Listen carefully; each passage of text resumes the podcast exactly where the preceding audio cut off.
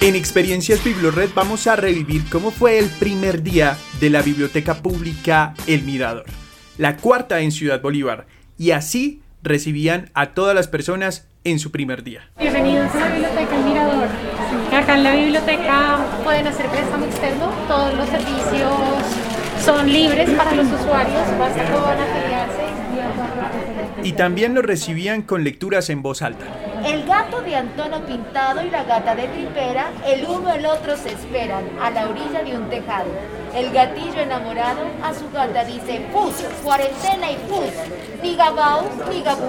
Pero como toda historia, esto tiene un principio. Y así nos lo cuenta Nirsa Morales, coordinadora de la Biblioteca Pública El Mirador. Cuando este proceso inicia, que ya estamos hablando de cuatro años atrás, Secretaría de Cultura también empieza a hacer unos conversatorios con las comunidades y una de las primeras, o sea, cuando se empiezan a pensar los equipamientos culturales, todos alzaron la voz, queremos una biblioteca. Entonces, nada, acá estamos muy felices de poder dar esta apertura y de que este espacio se convierta en lo que debe ser una biblioteca, ¿no? Un espacio de encuentro, de construcción, de mirar cómo también reconstruimos el tejido social y trabajamos por la construcción de la paz territorial en estos territorios. Elba Rodríguez y Carmen Rosa Morales, habitantes de Ciudad Bolívar, nos cuentan qué había allí antes, antes de que esto fuera transmicable, museo y una biblioteca. Ahí eran casas, las casas, de ellos. Las casas de ellos. que nosotros salimos, yo la mía era ya esquinera. Y también nos cuentan cómo el Metrocable les cambió la vida. ¿Fue poco o mucho? Mucho, mucho, porque ese trancón de la Boyaca era dos horas Ahora yo me gasto 20 minutos del portal a mi casa. Muy bonito para qué es.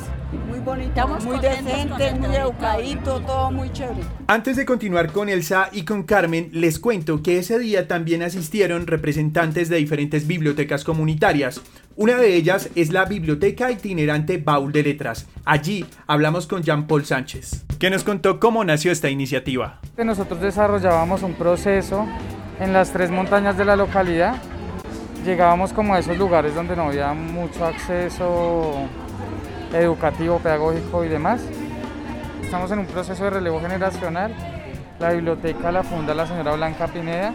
Ella también, digamos, motivada por sus sueños. Ella es escritora y tiene sus publicaciones, pero entonces ella siempre quiso tener su espacio bibliotecario y, y ahí nace pues la Biblioteca Baúl de Letras, que es nuestra biblioteca.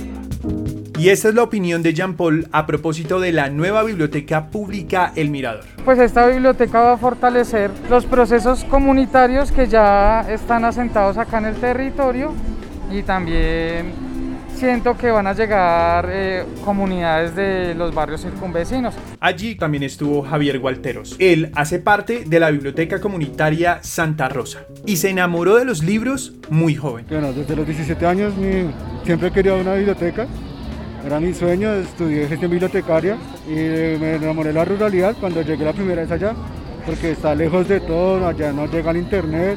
Entonces es vivir con la gente de ojo a ojo, no por una pantalla.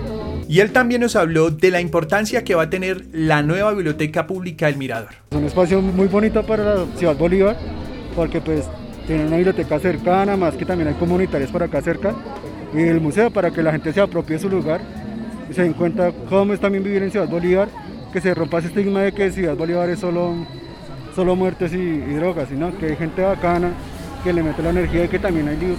Y nos transportamos un momento a los pasillos de la biblioteca. Esto decían.